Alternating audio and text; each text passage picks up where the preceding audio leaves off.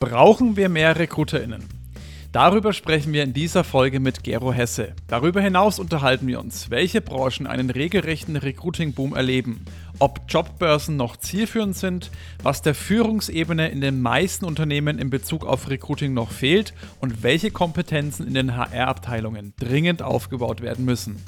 Deine Podcast-Hosts sind wie immer Manu und ich, Dominik von Manager, der Recruiting-Software, die den Fachkräftemangel kontert. Los geht's mit der Folge nicht der erste, aber der beste deutsche HR-Podcast. Fachsimpeln und neue Dinge wagen. Austausch und Best Practice fördern. Ins Personal muss mehr investiert werden. Wie sieht die Zukunft von HR aus? Gero, schön, dass du wieder zu Gast bist. Ich habe direkt mal eine Frage an dich. Du hast neulich mal einen Artikel gepostet mit dem Titel Brauchen wir noch mehr RekruterInnen? Da direkt die Frage, brauchen wir denn das? Ja, Dominik, erstmal herzlichen Dank für die erneute Einladung. Äh, habe ich mich natürlich drüber gefreut. Und äh, ja, habe ich ja geschrieben, äh, in dem Artikel steht unten als Fazit äh, auch drin, dass ich, dass ich glaube, dass in der Tat wir da mehr, ähm, mehr Unterstützung brauchen. Aber das ist ja abgeleitet aus der Marktentwicklung insgesamt. Äh, wir erleben ja eine sehr, ich finde persönlich sehr eigenartige Situation. Also man, man könnte fast sagen, äh, letztes Jahr war so ein Jobwunderjahr. Ne? Also ähm, das habe ich so noch nie erlebt. Ähm, und ich beschäftige mich mit dem Thema jetzt auch seit 20 Jahren. Das gab es, glaube ich, so noch nie. Dass ein Jahr Schockstarre war, 2020, Corona-bedingt. Äh, da war so eine Lähmung von, ich sag mal, dem Anfang des zweiten Quartals bis Ende des dritten Quartals, so ein halbes Jahr, ist ganz, ganz wenig nur passiert, weil die Unternehmen sich erstmal darauf einstellen mussten, auf die Corona-Situation. Und dann ist was passiert zu Ende Q4 2020, was ich persönlich gar nicht erwartet hatte, dass äh, nämlich die Unternehmen eifrig wieder Stellen ausgeschrieben haben, ähm, erst zaghaft und dann immer mehr, so dass am Ende des Jahres wir eine ganz verrückte Situation hier hatten und jetzt auch zu Jahresanfang. Ja, klar, jetzt, wir sprechen jetzt noch nicht am Ende des Monats Januar, die Zahlen kommen ja immer Ende des Monats. Mhm. Aber zu Ende des Jahres, äh, da hatten wir eine Arbeitslosenquote von 5,1 Prozent. Das ist nicht so viel und gleichzeitig, wenn man sich dann so anschaut, was äh, auf den großen Jobsuchmaschinen wie Indeed los ist oder auf den großen Jobboards, wie bei Stepstone, die ähm, teilen diese Zahlen ja mit. Das ist Wahnsinn. Also äh, ich hatte mir hier nochmal ein Statement von Dr. Detmers, äh, Stepstone CEO, rausgesucht, äh, der da schreibt, ähm, quasi Fazit 2021, die Zahl der ausgeschriebenen Jobs auf unseren Plattformen kannte ausschließlich eine Richtung nach oben. Auch in diesem Monat, das war der Dezember, gab es zuletzt 30 Prozent mehr Jobangebote als vor der Corona-Pandemie. Das ist nur ein Beispiel. Ne? Also man kann jetzt andere Jobbörsen äh, äh, rausziehen, wo das ähnlich ist. Das liegt jetzt nicht äh, nur daran, dass Stepstone da besonders gut performt. Also Indeed sicherlich ganz ähnlich. Und wenn man sich dann mal anschaut, was alles so gesucht wird, dann stellt man fest, dass es bei Weitem nicht nur die Digital- und IT- und Tech-Experten sind, wo das immer schon so war, sondern wir erleben eigentlich eine große Bewegung in Jobbereiche, wo das früher überhaupt nicht, überhaupt nicht so war. Also gerade im Logistikbereich, das erleben wir seit einiger Zeit und Corona hat das nochmal befördert durch das ganze E-Commerce-Thema. Ne? Die Leute kaufen halt nicht mehr äh, in der Stadt äh, ein, sondern bestellen sich alles online und ähm, ja, irgendwie müssen die ganzen Pakete ja von A nach B gebracht werden. Im Lkw-Bereich, also Fahrer werden gesucht ohne Ende. Auch das dramatisch. Wir haben in England äh, neulich sehen können, natürlich unter anderem Vorzeichen, die haben vielleicht politisch auch nicht ganz so klug gehandelt mit dem Brexit in, in jeder Hinsicht. Kann man auf jeden Aber, Fall in Frage stellen, ja, ob das klug war. Genau. Aber wir haben halt gesehen, wozu das führen kann, dass auf einmal wirklich äh, keine, keine Menschen mehr da sind und die Güter nicht mehr von A nach B kommen. Und ähm, ja, diese Situation, die hätte ich mir vor zwölf, vielleicht vor 15 Monaten überhaupt nicht so, so drastisch vorstellen können. Und wenn man dann schaut, was die Prognosen so sind, dann gibt's im Moment, obwohl die Wirtschaftsprognosen gar nicht so positiv ja mehr sind, die sind ja mehrfach zurückgestuft worden. Äh, die Arbeitsmarktprognosen sehen aber immer noch recht gut aus. Also das ist eine ganz interessante Situation. Ich kann mich nicht dran erinnern, dass das schon mal so war. Jetzt habe ich ganz lange geredet, du hast wahrscheinlich noch andere Fragen. Also Da, da, sind mir schon wieder ganz, ganz viele Fragen in den Kopf gekommen, definitiv. Äh, also ja, ich glaube, das kann man beobachten, dass ich da auch, ich habe das ganz, ganz oft gehört, auch von unseren Kunden überall eigentlich, auch mit den Netzwerkkontakten, dass sich auch diese, ich sag mal, klassischen Recruiting-Zyklen, die man immer hat, so diese Highs und Lows, die ja nicht jedes Jahr mal gleich kommen, dass das letztes Jahr irgendwie komplett durch den Haufen äh, geworfen war und da schon, schon man da merkt, dass sich da irgendwas bewegt und logischerweise Corona und die Pandemie natürlich dann einen deutlichen Einfluss auf verschiedenste Branchen äh, und auch den ganzen generellen Arbeitsmarkt hat. Jetzt hast du gerade gesagt, dass auf der einen Seite so viel wie noch nie eigentlich fast gesucht wurde, dass Stepstone da meldet, dass die, die Zahlen wirklich sehr, sehr stark nach oben gehen. Was ich mich aber immer wieder frage, und das ist so ein bisschen auch einleiten, wo wir jetzt in das Hauptthema reinspringen, warum gehen immer noch so viele Unternehmen auf Jobbörsen? Die haben alle ihre Daseinsberechtigung, die sind auch alle gut und funktionieren auch. Aber es gibt, also ich höre das, gefühlt kann man schon fast sagen täglich, dass die Jobbörsen eben nicht mehr so gut funktionieren wie früher. Weshalb denkst du denn, gehen immer noch so viele Unternehmen auf die Jobbörsen und schreiben dort aus? Naja, also das hat natürlich ganz viel mit Gewohnheit zu tun und das sind ja Massenbewegungen, über die wir gerade sprechen. Ne? Also ähm, äh, der Tod oder das deutliche Abklingen der Jobboards, das ist ja schon seit etlichen Jahren eigentlich so vorhergesagt. Ehrlicherweise, ich selbst gehörte auch mit zu den Leuten, die vor ein paar Jahren gesagt haben, hm, das wird wahrscheinlich ähm, ähm, sich sehr stark verändern und es werden neue Plattformen kommen, die es ja auch gibt. Ich denke jetzt mal nur an performance-basiertes Recruiting. Ne? Also äh, es gibt ja eine ganze Reihe neuer Ideen und neuer Plattformen. Allerdings muss man dazu sagen, wenn man so liest, beispielsweise jetzt, was der CEO von HeyJobs so schreibt, Marius Luther, der äh, stimmt in das gleiche Lied mit ein. Also äh, dessen Plattform geht es auch ganz gut und hat auch deutlich mehr Stellenausschreibung, als das in der Vergangenheit war. Das nur am Rande. Zurück zu deiner Frage, mhm. warum äh, gibt es die Jobbörsen immer noch und warum werden die immer noch von der breiten Masse so stark frequentiert? Weil das natürlich Entwicklungen sind, die sich äh, nicht innerhalb ganz kurzer Zeit vollziehen, wenn neue Technologien kommen, äh, dass sofort alle verstehen, wie kann ich die einsetzen, wie kann ich die nutzen. Und man muss dazu auch nochmal sagen, äh, dieses ganze Jobthema, in einem Unternehmen. Das hängt ja von mehreren äh, Stellen ab. Da gibt es ja erstmal die Fachabteilungen, die sagen, ich brauche da jemanden. So in der Regel kümmern die sich aber gar nicht ums Recruiting, sondern bei den größeren Unternehmen gibt es natürlich eine Personalabteilung, wo dann gesucht wird.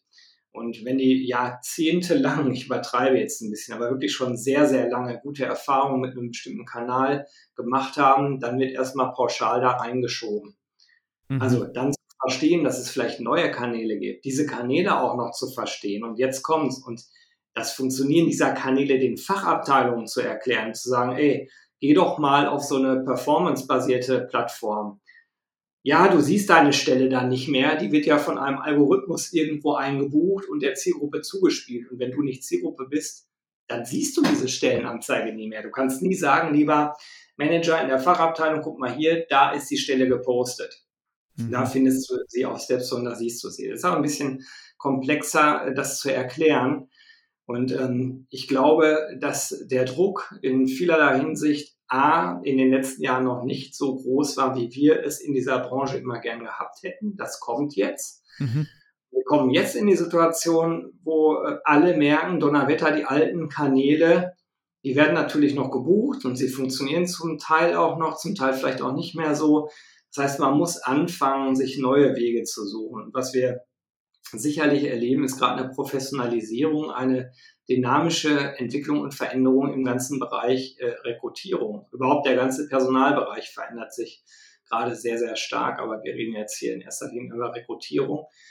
Und ähm, dafür brauche ich natürlich Menschen mit anderen Skills und Kompetenzen als in der Vergangenheit. Die müssen sich dann halt auskennen mit Online-Marketing und die Mechanismen verstehen die da ablaufen. Und ich glaube, dass sich solche Veränderungen, das kann man, glaube ich, auch gut nachvollziehen, dass sie nicht von heute auf morgen gehen, sondern dass es immer einen gewissen Zeitrahmen braucht. Übrigens ist auch sehr interessant, wenn man zurückguckt und ähm, ich nehme jetzt mal die Zeit vor Corona und gucke dann mal 20 Jahre rückwärts. Es ist ja nicht so, dass es gar keine Printstellenanzeigen mehr gibt. Die gibt es immer noch. Und es ist auch nicht so, dass die typische Karriere-Webseite ausgedient hätte, obwohl es heute äh, E-Commerce getrieben ganz neue Tools gibt, äh, mit denen man viel besser eigentlich eine Karrierewebseite aufbauen kann. Nein, die alten gibt's auch immer noch. Also wenn man rückwärts guckt, dann stellt man fest, dass neue Technologien in diesem Kontext das alte nicht komplett abgelöst haben. Das ist alles immer noch da, es ist immer mehr dazugekommen, es ist immer komplexer geworden und es ist dadurch für Recruiter auch viel anspruchsvoller geworden. Das bringt uns so ein bisschen zu der Ausgangsfrage zurück. Wenn ich deutlich mehr suche und wenn alle deutlich mehr suchen, dann brauche ich im Gesamtmarkt natürlich entweder deutlich mehr RecruiterInnen oder eine deutlich bessere Technologie. Ja, also die dann sozusagen verhindert, dass Menschen sich damit auseinandersetzen müssen, sondern dass, dass maschinell automatisiert die Prozesse halt ablaufen. Beides passiert gerade äh, gleichzeitig, nur der, äh, sozusagen die Annahme dieser neuen Technologie in der breiten Masse wird ein bisschen langsamer erfolgen, sodass ich fest davon überzeugt bin, dass wir für die nächsten Jahre erstmal deutlich mehr RecruiterInnen brauchen, um diesen ganzen Bedarf überhaupt zu stillen. Kommt noch ein weiterer Aspekt dazu, selbst die tollste Technologie verhindert in einem Arbeitnehmermarkt mhm. ja nicht, dass vielleicht die Kandidaten auch gewisse Erwartungshaltungen haben. Na, also wenn es darum geht, ähm, äh, Professionals mit einer gewissen Berufserfahrung zu rekrutieren, da würde ich mal in Frage stellen, wenn wir uns in einem, in einem Arbeitnehmermarkt befinden, dass die einfach von einem Chatbot rekrutiert werden wollen die Erwartungshaltung ist doch da, dass sich ein Mensch mit mir auseinandersetzt und auch ein Gespräch mit mir führt und ich Wertschätzung erlebe. Und deswegen glaube ich, dass wir noch sehr lange äh, die Recruiting-Funktion am Start haben werden. Oder anders ausgedrückt, ich mache ein Fragezeichen dahinter, ob das jemals komplett maschinell abgelöst wird. Nicht, weil es technologisch nicht möglich wäre, sondern weil der Markt sich so entwickelt, wie er sich entwickelt. Und wenn ich ein rares Gut, in dem Fall FachexpertInnen, einstellen möchte, ja, da muss ich mich doch sehr stark dafür einsetzen. Und ich glaube, da ist der Human Factor absolut gefragt. Das definitiv. Also das würde ich sogar nicht nur in Frage stellen, das würde ich sogar ein Ausrufezeichen meinerseits dahinter packen, dass ich das eben genauso sehe. Und auch so Sachen, du hast es ja auch schon angeschnitten gehabt, auch eine Karriereseite, die muss gut sein du musst die Leute umwerben, du musst dein Unternehmen vermarkten. Also ich sage immer wieder, äh, Recruiting hat für mich nichts mehr mit reiner Personalbeschaffung zu tun, sondern es ist Vermarktung. Und da muss halt eben eine gute Karriereseite, wenn du schon sagst, Fachkräfte möchtest du rekrutieren, ja, wenn da eine Karriereseite ist, die wie Kraut und Rüben aussieht, glaube ich nicht, dass du die Leute vom Sofa hochholst. Äh, und man muss da, glaube ich, auch einen ganz guten Mix betreiben. Ich bin auch kein Fan zu sagen, boah, die Jobbots, die sind alle schlecht, die funktionieren nicht. Das wäre Quatsch. Das wäre wirklich reiner Quatsch. Ich denke, man muss da wirklich einen guten Mix finden. Auch die, die Printanzeigen, wie du schon gesagt hast. Der Manu kann da, glaube ich, aus jüngster Vergangenheit von seiner Frau die Story erzählen. Kannst du gleich mal erzählen. Das funktioniert auch und es funktioniert auch nicht nur bei der Zielgruppe Ü50, sondern, ja, Manu, vielleicht kannst du es mal kurz erzählen. Naja, da kann ich ja mal einsteigen. Meine Frau hat jetzt eine neue Stelle angefangen äh, am 3. und die hat ihre Stelle tatsächlich aus der Zeitung. Ganz klassisch, die regionale Zeitung, da war also Job Stellenanzeigen, so, eine Seite voll. Und da hat sie sich angeschaut, hat gesagt, oh, klingt eigentlich interessant. Das erste Mal, dass sie die Zeitung angeschaut hat, muss man auch dazu sagen. Ja. Aber hat halt reingeguckt, hat sich beworben, hat direkt den Anruf bekommen, Einstellungs-, äh, Vorstellungsgespräch, Einstellung, zack, zack. Äh, Nägel Köpfen, hat das Unternehmen auch gut gemacht, habe ich auch schon meinen Lob ausgesprochen, also nicht schlecht. Ich glaube, sie hat die Bewerbung abgeschickt und zwei Stunden später bekam sie den Anruf persönlich nicht von einem Chatbot, um mal da bei dir in die Kerbe zu schlagen. Äh, das, die haben das einfach gut gemacht, ne? aber kam aus der, aus der Zeitung raus. Und deswegen, alles, was du gesagt hast, äh, gehe ich voll mit. Äh, diese, was ich noch hinzufügen würde, bei den Jobboards, die haben halt ihre Zielgruppe. Ne? Mhm. Die sind die Aktivsuchenden. Das ist die Zielgruppe, die du damit erwischt.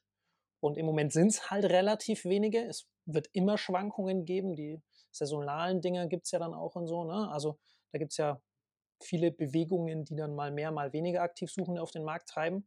Das heißt, die haben schon ihre, wie ihr es bei dir auch schon gesagt habt, die haben schon ihre Existenzgrundlage und Begründung, warum es die gibt. Nur man muss halt jetzt einfach einen, einen, Mix finden, ja. Und da gehört vielleicht auch Print in der einen oder anderen, äh, an der einen oder anderen Stelle mit dazu. Wenn du hast die Fahrer angesprochen, Gero, die sitzen halt an der Tanke und lesen sich die Zeitung durch, ne? Und deswegen, also um es äh, auf den Punkt zu bringen, die, der Mix ist, glaube ich, das Ausschlaggebende. Und da gehört Performance Recruiting genauso wie die äh, Jobbörsen und die Zeitungen dazu.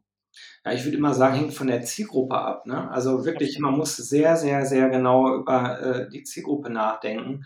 Und ähm, ich würde mal so sagen, ich habe jetzt ein paar Dinge ausgeschlossen. Ich habe gesagt, so Recruiting komplett über ein Chatbot funktioniert nicht. Kommt drauf an. Kommt echt drauf an, was es für, ein, für eine Zielgruppe ist und wie der Arbeitsmarkt in dieser Zielgruppe beschaffen ist. Also wenn es da so ist, äh, dass sich ganz viele BewerberInnen um den Job prügeln und die Macht tatsächlich noch auf Arbeitgeberseite liegt, ja, dann kann man äh, mit, mit viel Technologie und viel äh, äh, automatisierter Selektion natürlich arbeiten. Aber das muss man sich halt genau überlegen. Und deswegen ist dieses ganze Themenfeld halt nicht besonders gut dafür geeignet, pauschale Ableitungen zu treffen, sondern ich muss halt wirklich gucken, wer ist meine Zielgruppe. Und zu dem Thema Karrierewebseite wollte ich noch was sagen. Also ich meinte das noch ein bisschen, ähm, wie soll ich sagen, drastischer vielleicht, dass eine Karriere-Webseite, die nach Kraut und Rüben aussieht, heute nicht mehr funktioniert, ist klar. Aber es gibt so viele Karriere-Websites, die auf den ersten Blick ganz gut aussehen, die trotzdem aber nicht gut funktionieren. Und was bedeutet gut funktionieren heutzutage, wo ja jeder gewöhnt ist, sich über Netflix äh, ein Unterhaltungsprogramm zusammenzustellen oder über Spotify halt akustisch oder über Amazon einzukaufen. Also ich glaube, diese ganzen Mechanismen, diese Tools oder diese Dienste, so müsste man es ja eher bezeichnen, mit sich bringen, die muss man eigentlich übertragen. Und ich glaube, dass es heutzutage echt Sinn macht, darüber nachzudenken, was kann man aus Marketing äh, übertragen, was kann man vom E-Commerce übertragen, was kann man von den genannten Plattformen eigentlich übertragen auf unsere Themenwelt. Auf jeden Fall eine Sache, nämlich äh, das ganze Thema User Experience muss top sein. Warum? Weil jeder und jede das heutzutage aus dem Rest des Lebens ja auch gewöhnt ist. Ne? Also der Einkaufsprozess bei Amazon ist halt super easy, versteht jeder Blödmann sofort.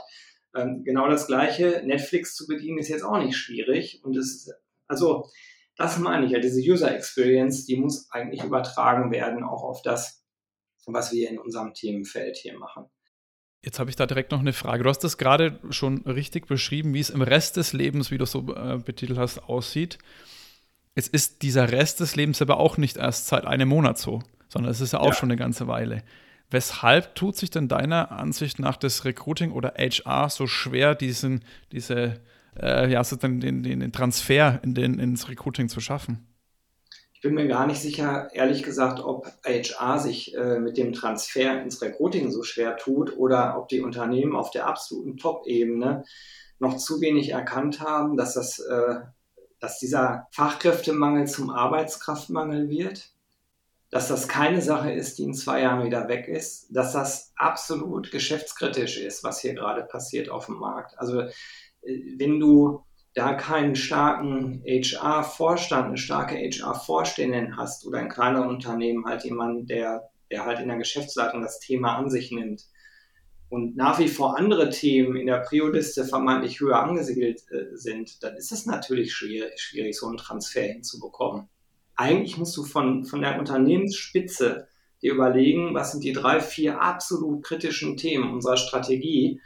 Und wenn da das People-Thema nicht auftaucht, dann wäre meine Ableitung, ihr braucht wahrscheinlich keine neuen Leute oder ihr habt es nicht erkannt. So, eins von beiden.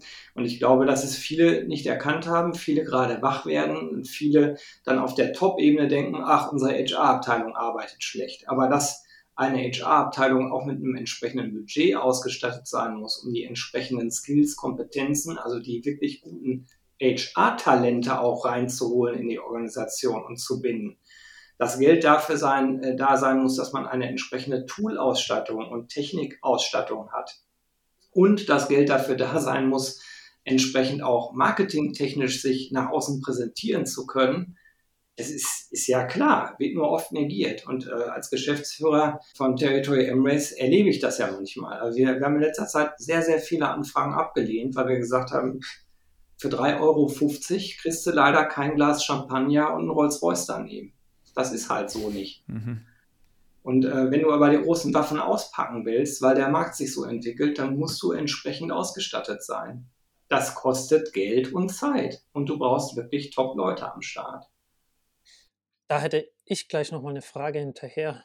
Du hast vorhin schon angesprochen, dieses KI-Thema auch in deinem Artikel geschrieben, den ich äh, mir auch durchgelesen habe. Kann ich nur empfehlen, allen, die zuhören, mal reinlesen. Äh, dass, die, dass die KI und diese ganze technische Thema nie so wirklich, deiner Meinung nach, das übernehmen wird, sondern das wird immer eine Peoples äh, Angelegenheit, ne? also immer zwischenmenschliche Thematik. Jetzt hast du gerade gesagt, wir brauchen die HRler von morgen, Talente von morgen im HR-Bereich. Wie sieht denn deiner Meinung nach das Talent von morgen im HR-Bereich aus? Ich, ähm, also wir, ich fokussiere nochmal runter auf Recruiting in dem Fall, weil ähm, das ist ja Hauptthema jetzt hier gerade. Aber ich glaube, was da sein muss, ist erstmal Marktverständnis, Strategieverständnis, also Marktverständnis, wie entwickelt sich der Arbeitsmarkt äh, in der Region, für die ich zuständig bin. Dann Strategieverständnis, wo wollen wir als Unternehmen in den nächsten drei bis fünf Jahren hin? Welche Skills und Kompetenzen brauchen wir dafür, um unsere Strategie als Unternehmen erfüllen zu können? Oder anders ausgedrückt, welche Leute werden uns wahrscheinlich verlassen, welche Leute müssen wir reinholen, damit wir in der Lage sind, diese Strategie zu erfüllen. Das sind erstmal auf der oberen Ebene, glaube ich, die, die zwei wichtigen Gedankenstränge. Was ist auf dem Markt los? Was ist eigentlich in dem Unternehmen los? Und dann, glaube ich, ist es super wichtig, äh, dass man eine gewisse Begeisterung für ähm, HR Tech mitbringt, also für all die Möglichkeiten, die da drin stecken, dass man, dass man so ein bisschen die Nase im Wind hat, was tut sich da eigentlich im HR Startup Bereich, im HR Technologie Bereich, ähm, dass man auch links und rechts mal guckt, was machen eigentlich andere, dass man sich eben aus den äh, eben schon genannten Feldern ein bisschen Inspiration holt. Was passiert im E-Commerce, was passiert im Marketing? Und dann, ganz, ganz wichtig, und ich bin mir nicht immer sicher, ob das alles in einer Person verankert sein muss. Ne? Also ich würde jetzt mal über so ein Team reden. Also ähm, der absolute äh, Tech-Nerd ist ja nicht zwangsweise der, der die besten, empathischsten, begeisterndsten Gespräche mit KandidatInnen führt. Ne? Muss man also drüber nachdenken, wie ist mein Team da aufgestellt, weil diese letzte Kompetenz, die ist wahrscheinlich mit die wichtigste. Wenn das alles andere läuft, ich aber niemanden habe, der begeistert vom Unternehmen erzählen kann, also der irgendwie als Testimonial äh, äh, agieren kann, als, als Influencer vielleicht im besten Sinne und mhm. KandidatInnen den Mund auch wässrig machen kann und, und möglichst authentisch, aber begeisternd erklären kann, worum es eigentlich geht, dann ist das wunderbar, wenn man eine tolle äh, Toollandschaft hat, die eigentlich auch funktioniert, wenn man auch die Kandidaten reinholt, aber dann scheitert man halt am Ende des Prozesses, äh, wo es dann wirklich äh, um Interviews geht, um Gespräche geht. Und ähm, ja, ich glaube, dass diese Kompetenzen, also der strategische Weitblick, technologisches Verständnis und Empathie und Begeisterung für das, was man da tut, aus meiner Sicht die drei Kernkompetenzen sind, die man am Start haben muss. Cool, weil das ist nämlich tatsächlich das, was auch bei mir bei dem Artikel, den du geschrieben hast, hängen geblieben ist, dass es mehrere Recruiter braucht, einfach um diese Vielfalt an unterschiedlichen Aufgaben einfach abdecken zu können. Du ja. hast es gerade schon gesagt, dass das eine Person nicht alles auf die Kette kriegen kann. Das ist, ja, äh, da muss man sich nur mal überlegen, was da alles auf einen zukommt. Das, dann kommt man da relativ schnell auf den Trichter, das wird nichts mit einer Person. Und deswegen glaube ich, äh, bin ich auch damit völlig d'accord, dass wir mehr Leute brauchen.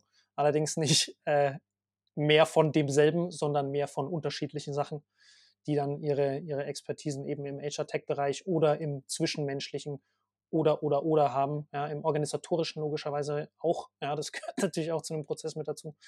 Deswegen das vielleicht mein Take an dieser Stelle für die, für die von dem Artikel. Das fand ich äh, da, ja, kann ich nur unterstreichen. Ich muss ein bisschen zurück an, die, an diese Ausgangsfrage von Dominik, warum denn die Jobboards immer noch so eine große Rolle spielen. Ganz einfach. Wenn ich ein Einzelrekruter, eine Einzelrekruterin oder noch schlimmer, ein Einzel-HRler, eine Einzel-HRlerin in einem mittelständischen Betrieb bin äh, und ich mich gleichzeitig um Themen kümmern muss wie Employer Branding, aber auch das Brot- und Buttergeschäft, Payroll, also kriegen die Leute ihre Kohle eigentlich, läuft das mit der Gehaltsabrechnung, ähm, bis hin zur Weiterbildung, dann ist doch klar, dass ich versuche, immer den schnellsten, vermeintlich schnellsten Weg zu gehen und bei den ganzen Standards halt hängen bleibe. Das war in Zeiten, wo wir Arbeitgebermärkte hatten, eigentlich auch okay, weil es nicht so schwer war, Leute reinzuholen. Das ist aber heute nicht mehr so. Und wenn man nach vorne guckt, wird das noch viel, viel, viel schwieriger. Und deswegen ähm, meinte ich eben auch, also Geschäftsleitungen müssen spätestens jetzt echt erkennen, dass es nicht so ein nice-to-have nebenbei Thema ist, was einfach abgewälzt werden kann. Ja, wir haben da jemanden im Personalbereich, aber die Person äh, ist nicht so gut, deswegen läuft es bei uns nicht. Nee, das läuft deswegen nicht, weil ihr oben nicht erkannt habt, dass ihr euch anders aufstellen müsst. Grundsätzlich anders bei dem Thema. Ja, da schließe ich mich vollkommen an, weil ich glaube, das ist auch so eine Sache, wir müssen den HR-Bereich immer ein bisschen in ein paar Teilbereiche aufteilen. Ich meine, wir haben das bei uns beim Manager auch mit diese Diskussion. Man, man möchte immer alles mit einer, mit einer äh, Klappe alle Fliegen erschlagen und möchte da immer die All-in-One-Lösung, sowohl softwareseitig als auch oft eben in personenseitig. Aber das funktioniert einfach nicht. Irgendwo musst du deine Abstriche machen, weil, wie gesagt, eine Gehaltsabrechnung wird dann auch nicht alleine von der HR-Person meist gemacht, sondern halt mit Unterstützung mit einer Datev oder mit irgendwelchen anderen äh, Support-Systemen. Und da sich auch im Recruiting zumal ja das Personalmarketing, Employer Branding ja auch immer größer, immer aufwendiger wird, um da überhaupt noch ja, zwangsläufig überleben zu können, dass da auch da nochmal wirklich eine gute Einheit entstehen muss. Ich meine, viele Unternehmen, die haben das schon erkannt, die haben ja schon teilweise wirklich Employer Branding Spezialisten, die haben Talent Acquisition Spezialisten, die haben Recruiter. Das ist ja alles schick und schön. Ähm, aber das muss halt auch die breite Masse hinbekommen. Und das ist für mich auch dann nicht so, ja, das können nur die, die ganz großen Konzerne machen. Nee, das ist schon eine Sache, ich glaube, das muss auch der gute Mittelstand und zwangsläufig auch kleine Unternehmen, die wachsen wollen, die wirklich sagen, hey, wir haben hier Ziele, wir möchten äh, 100, 200 Prozent wachsen im Jahr. Das kannst du nicht mit einer Person, die alles ein bisschen bedient. Das wird nicht funktionieren. Oder du zahlst halt Recruiter, also äh, Headhunter. Und ob das dann natürlich wirtschaftlich noch so sinnhaftig ist, das ist dann die nächste Frage. Da kann ich dir ja nur zustimmen und ähm, ich höre das auch oft. Ja, wir haben die Möglichkeiten nicht, ähm, uns so aufzustellen. Also heute ist als Geschäftsführer dann meine Antwort, okay, dann können wir leider als Agentur für euch auch nicht tätig werden, weil da kommt kein Ergebnis dabei raus, mit dem ihr happy seid und auch keins, wo wir stolz sagen können, da haben wir mitgeholfen, das dahin zu bringen.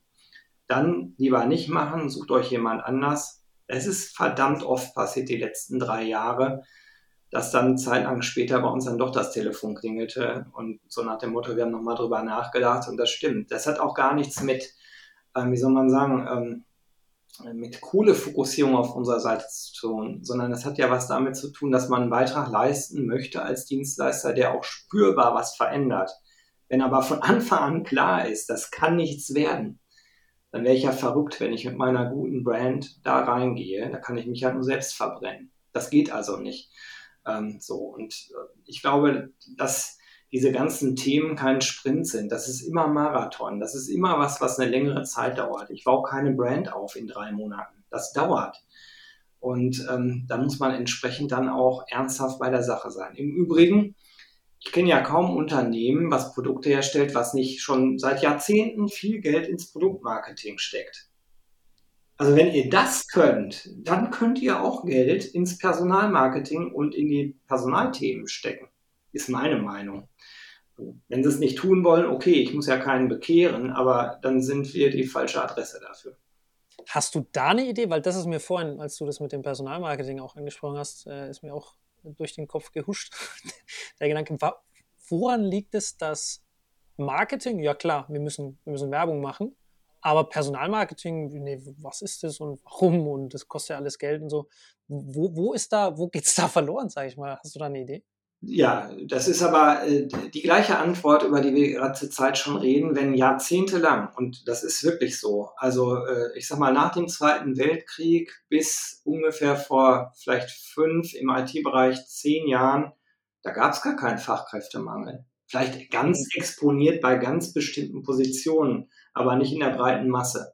Ergo sitzen lauter Entscheider in den Unternehmen, EntscheiderInnen, muss ich ja sagen, in den Unternehmen, die beruflich ja völlig anders sozialisiert wurden. Die kennen diese Situation gar nicht, in die wir gerade reinrutschen.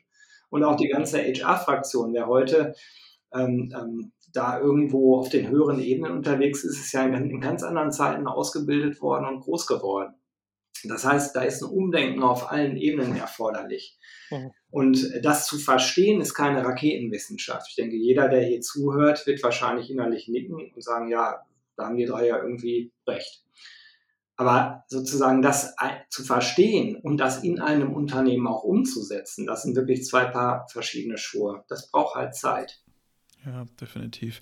Wenn jetzt da jemand, einer der ZuhörerInnen sagt, ja, ich nicke, äh, wie der Gero gesagt hat, und äh, möchte das auch äh, sozusagen umsetzen, wie können denn die Leute da von dir und auch der Territory Group profitieren? Wie können die Leute dann am besten zu dir Kontakt aufnehmen, Gero? Och, äh, mich zu finden ist nicht schwer. Ähm, das geht über LinkedIn, Xing, Facebook, Twitter, äh, über meinen Blog. Also oder einfach in Google nach mir suchen, dann findet man mich ganz schnell. Da kann man dann äh, Kontakt aufnehmen. Es muss aber gar nicht zwangsweise bei uns sein. Man kann ja auch bei Mana HR anrufen oder bei anderen äh, tollen Dienstleistern, die im Kontext unterwegs sind. Es gibt ja Gott sei Dank inzwischen eine äh, wirklich rege Szene an spannenden Unternehmen, die da unterstützen. Und ich würde ja immer empfehlen, mehrere anzuschauen, dann auch zu überlegen, was eigentlich, auch welcher Partner auf Dienstleisterinnenseite eigentlich am besten zu mir selbst passt. Das ist ja auch kein, wie soll man sagen, äh, keine Universalpassung mhm. da. Ne? Also in unserem Fall zum Beispiel kommt es darauf an, welches Themenfeld ich mache. Im Employer Branding, wenn es um Individualentwicklung geht, dann sind wir sicherlich kein Partner für den äh, kleinen Unternehmensbereich. Definitiv nicht. Konzerne, ja klar, sofort, äh, großer Mittelstand auch, aber Kleinunternehmen, die sind bei uns da in diesem strategischen Umfeld eher nicht so gut aufgehoben. Wenn es um konkrete Recruiting-Dinge geht, dann, dann, dann schon eher. Aber da muss man dann halt äh, gucken und überlegen, was vor allem wirklich auch gut passt. Ja, das ist ein ganz wichtiger Punkt, das sagen wir auch immer zu unseren Kunden. Es muss wirklich ein beidseitiger Match da sein, weil ja, ansonsten, genau. das muss auch vom Mindset her, ich glaube, das ist bei uns immer bei Mana so das Allerwichtigste, äh, weil wie gesagt, es kommt darauf an, was du machen möchtest, aber wenn du das verstanden hast, was man da macht, was wir da angehen können, was wir da bewegen können und dich darauf einlässt, dann let's go. Wenn das Mindset aber nicht stimmt, da hast du ja auch schon gesagt, da kämpft man da gegen Windmühlen und da sagt man lieber ganz am Anfang, du, es passt einfach ja. nicht. Vielleicht irgendwann mal, aber gerade werden wir hier erstens nicht vorankommen und Spaß äh, an der Zusammenarbeit schon gleich gar nicht haben. Das sind auf jeden Fall nochmal sehr, sehr schöne Schlussworte von dir gewesen, Gero. Nochmal vielen, vielen Dank, dass du nochmal bei uns zu Gast warst. Falls die Zuhörerinnen das noch nicht gehört haben, Episode, ich glaube 47 war es, da ging es um das Storytelling im Personalmarketing. Also wenn ihr sagt, boah, das war jetzt schon cool, was der Gero gesagt hat und ihr habt die Episode 47 noch nicht gehört, hört da gerne nochmal rein. Ansonsten hat wie immer sehr, sehr viel Spaß mit dir gemacht. Schön, dass du da warst. Danke für die Einladung. Ich fand es auch klasse. Immer ein Vergnügen, mit euch beiden zu sprechen. Perfekt. Von mir auch vielen Dank und hoffentlich bis bald, ne? Absolut. Wie du merkst, geben wir uns immer sehr große Mühe, wertvollen Content für dich zu schaffen, den du dann auch kostenlos bekommst. Wenn dir jetzt unser Podcast gefällt und du uns auch weiterhin dabei unterstützen willst, dann abonniere jetzt unseren Podcast auf der Plattform deiner Wahl und wir freuen uns auch über deine Bewertung. In diesem Sinne, mach es gut und bis zum nächsten Mal. Ciao, ciao.